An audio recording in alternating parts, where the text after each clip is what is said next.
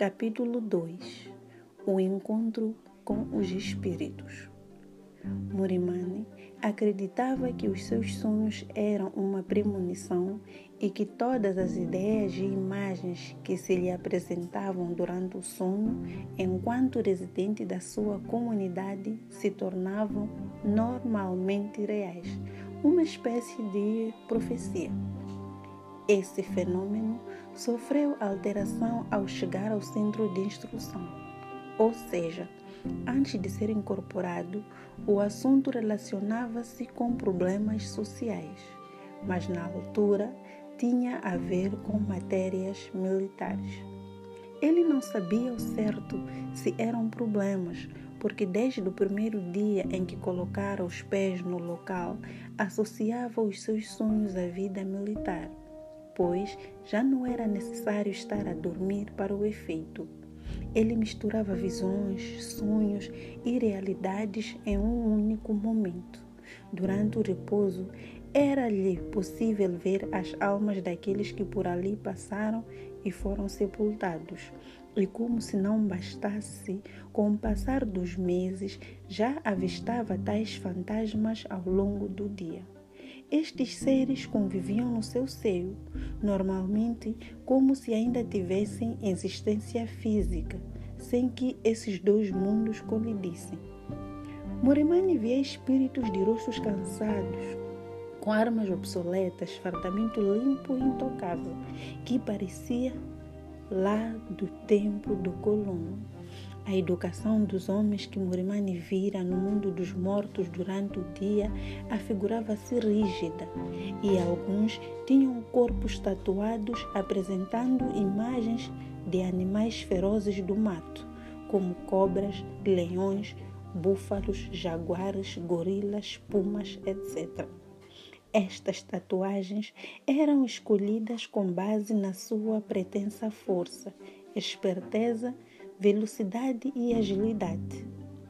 Os militares que ostentavam essas marcas como símbolo de orgulho e honra eram chamados pelos nomes dos animais cravados na sua pele e no ponto mais escuro das suas almas. Daí que uns fossem temidos e respeitados devido à valentia e à quantidade de, de batalhas ganhas, outros em virtude da sua brutalidade em atos de guerra, os chamados satânicos das batalhas. Estes homens tinham sombras próprias e mulheres formosas como estafetas.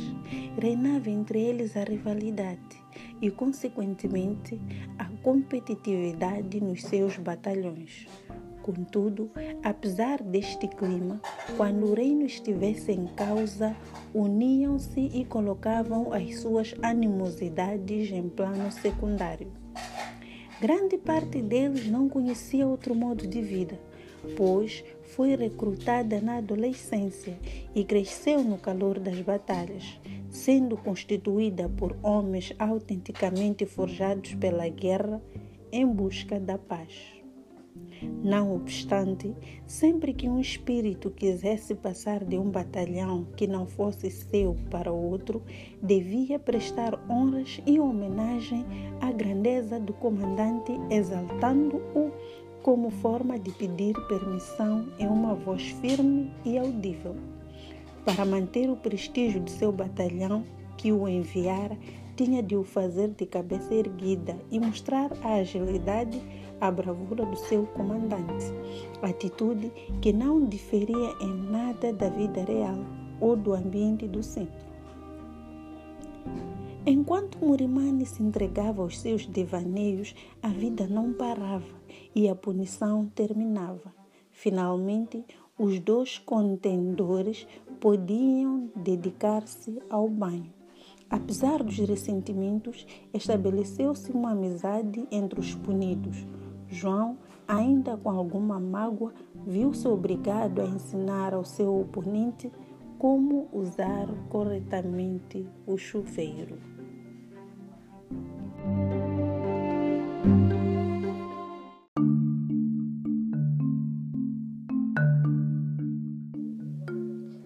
Chegada a hora do jantar, Pedro ouviu murmúrios segundo os quais a refeição consistiria em chima com tubarão. Mas, assim que constatou que iria ser servido peixe carapau, ficou decepcionado.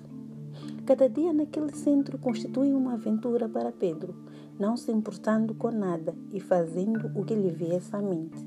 Era rebelde e indisciplinado por natureza. Nasceu e cresceu num berço de ouro. Vivia sem preocupações, zombando de tudo e de todos, tanto daqueles com quem convivia na vida civil, assim como dos seus instrutores militares. Não se importava com as punições e muito menos com as chamadas de atenção, pois sentia que tinha a vida feita. A única coisa que lhe interessava no centro eram os dias, pois cada pôr do sol era para ele a certeza de menos um dia, assim como a alvorada. Contrariamente a Morimani, jovem tão humilde que um prato de comida quente ao entardecer representava para si uma bênção. Ao cair da noite, era chegada a hora da discoteca para o empregado de Pedro, um dos momentos mais felizes daquele centro, pois ele poderia cantar e dançar ao ritmo das músicas do povo e da sua cultura. Ensinar os outros recrutas, principalmente os da Zona Sul, a cantar na sua língua e ouvi-los a cometer falhas fazia a sua alegria. No entanto, com ele também acontecia o mesmo sempre que os machanganas e os marrongas entravam em cena. Era a primeira noite de animação em um batalhão com mais de 100 homens.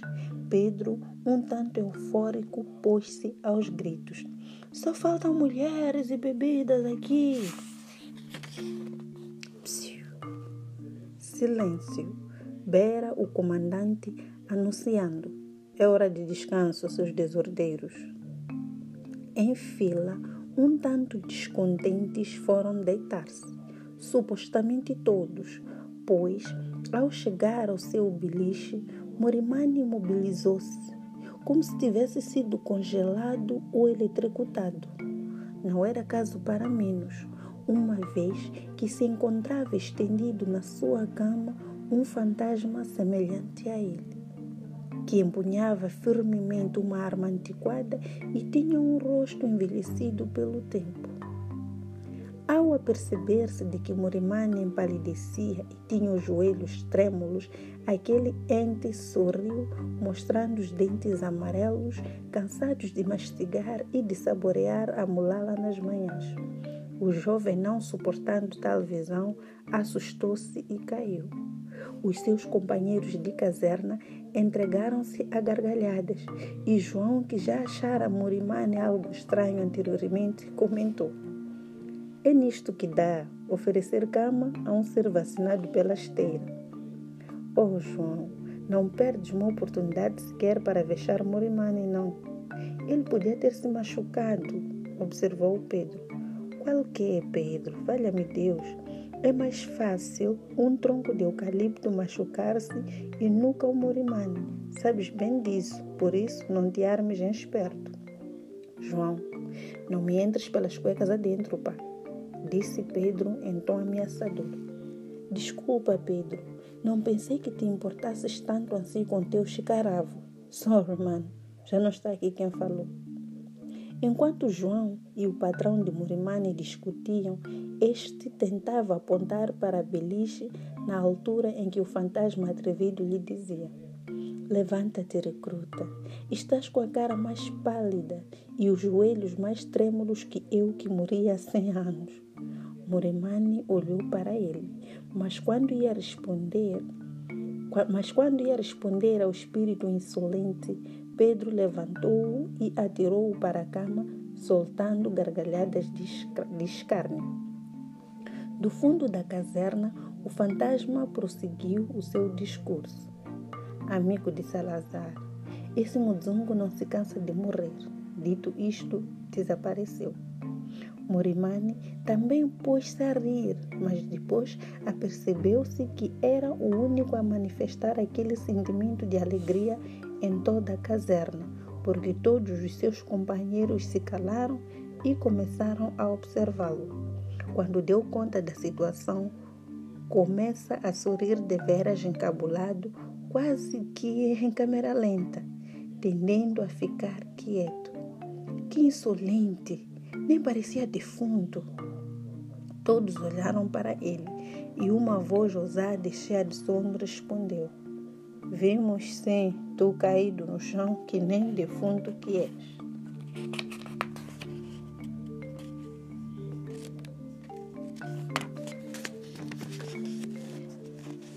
Agora, deixa-nos dormir, pelo amor de Deus. Entre gargalhadas e a passo sonolento, os rapazes começaram a organizar-se para o descanso. Alguns já se tinham demarcado do sucedido, outros mantinham uma conversa sobre o mesmo assunto e a rir em surdina. Já os indiferentes assumiram uma atitude sisuda, começando a perspectivar as atividades do dia seguinte e comentando as suas aulas anteriores.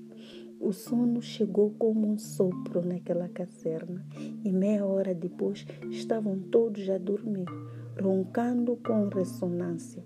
Os assobios eram tantos que parecia estar-se a apacentar gado. Alguns bufavam-se descontroladamente e outros irritavam-se quando ouvissem o som do expelir de gases pela calada da noite, perguntando: Quem foi esse porco? Outros respondiam: Porco é favor, é uma força humana. Os que não apreciavam polêmicas sorriam apenas e reviravam a cabeça no travesseiro, tentando encontrar uma boa posição para o repouso. Já o secretário, que tinha o martelo da caserna, sentenciou em voz alta, firme e forte: Silêncio. E como se fosse pouco, uma voz pouco audível e sonolenta suspirou: Aleluia! Riram-se de novo, desta vez todos à socapa, adormecendo de seguida.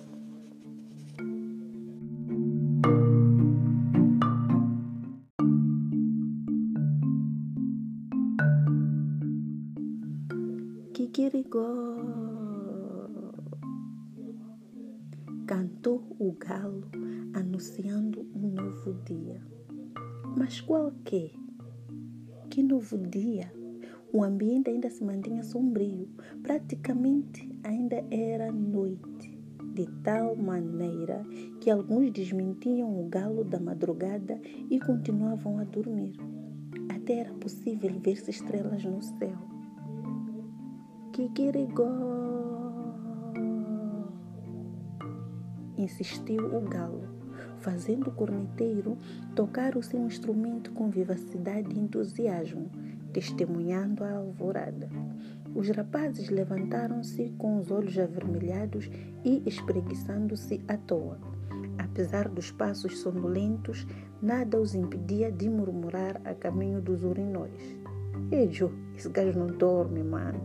Dizia Pedro para João: Que gajo? Estranhou João. O corneteiro, acorda, idiota. Respondeu Pedro num tom trocista.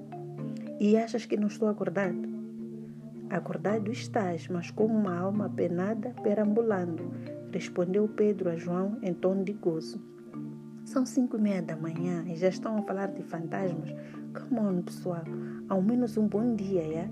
reclamou Carlitos, que era o mais certinho do batalhão. Mas isso é um bom dia, meu irmão, só que a moda murimane, respondeu ironicamente o João. Caramba, aqui estão um ambiente abafado, todo mundo para fora.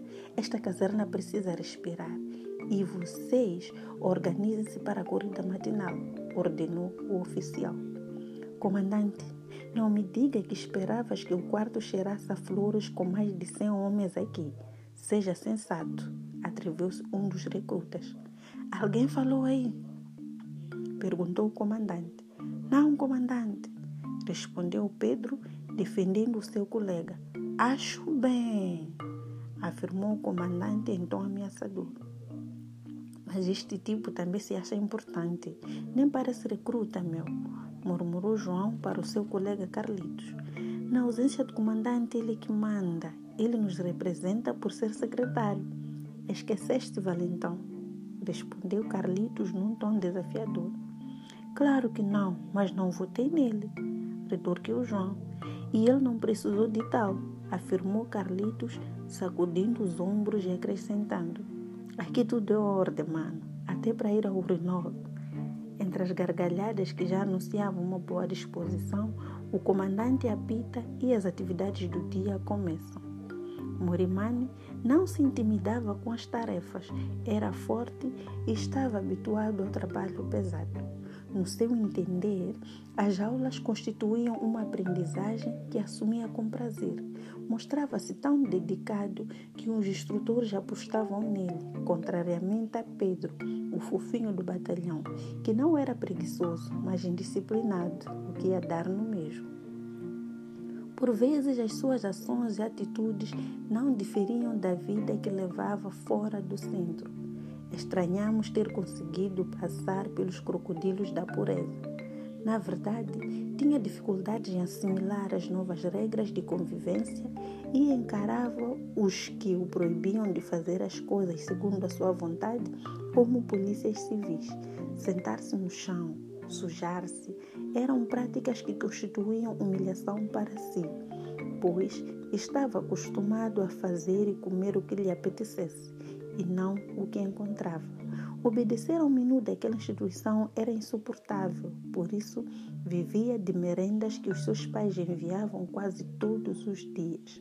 E era amigo de instrutores interesseiros que corriam para apoderar-se dos seus produtos e gozar da tão cobiçada boa vida que os pais lhe proporcionavam dentro do centro. Foi eleito secretário do batalhão por causa da sua razoável capacidade de escrever. O fato de ser um jovem aprumado só veio a calhar, o que lhe dava a liberdade de escolher algumas atividades a realizar. Controlava os outros recrutas e isso fazia-o sentir o melhor de todos. Por ter uma pele clara, distinguia-se dos outros, tornando-se célebre naquele meio. Quase todos queriam ser amigos dele e quem se tornava seu companheiro era obrigado a viver segundo as suas vontades para não decepcioná-lo. Morimani era quem vinha sempre à sua retaguarda. Carregava os seus pertences, ajudava-o nos afazeres, cozinhava na conta dele, lavava as roupas e era seu confidente.